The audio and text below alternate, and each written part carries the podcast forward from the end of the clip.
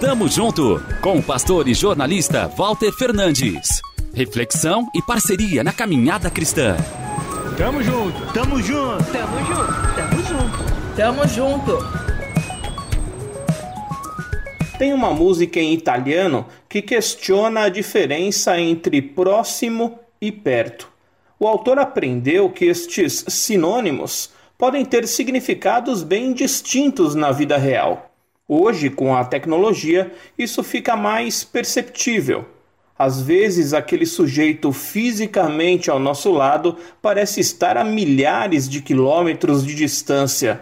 Já a pessoa que vive em outro país se faz presente quase todo dia, seja por chamadas de vídeo, áudios ou mensagens escritas. É aí que a gente aprende que distância também é questão de escolha, não só de geografia. O apóstolo Paulo, quando escreve aos Filipenses, está feliz demais. Toda vez que penso em vocês, tenho de dar graças a Deus. Cada exclamação minha é um estímulo à oração e oro por vocês com um coração alegre. É grande a satisfação em ver vocês prosseguindo conosco, crendo e proclamando a mensagem de Deus desde o dia que ouviram até agora.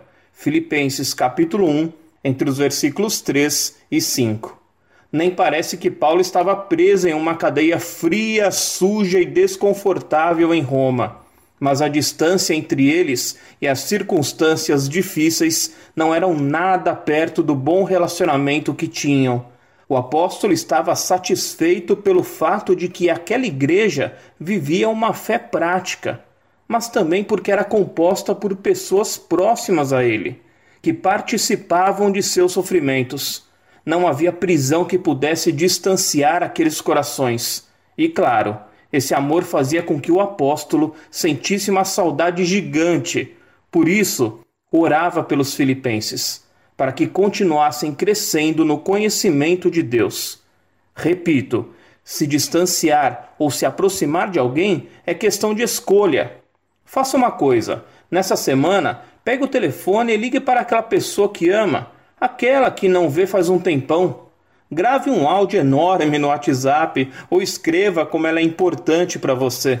Vou deixar esse dever de casa, beleza? Nos encontramos na próxima semana então. Tamo junto. Avante! Tamo junto com o pastor e jornalista Walter Fernandes. Reflexão e parceria na caminhada cristã. Confira mais em transmundial.org.br e compartilhe.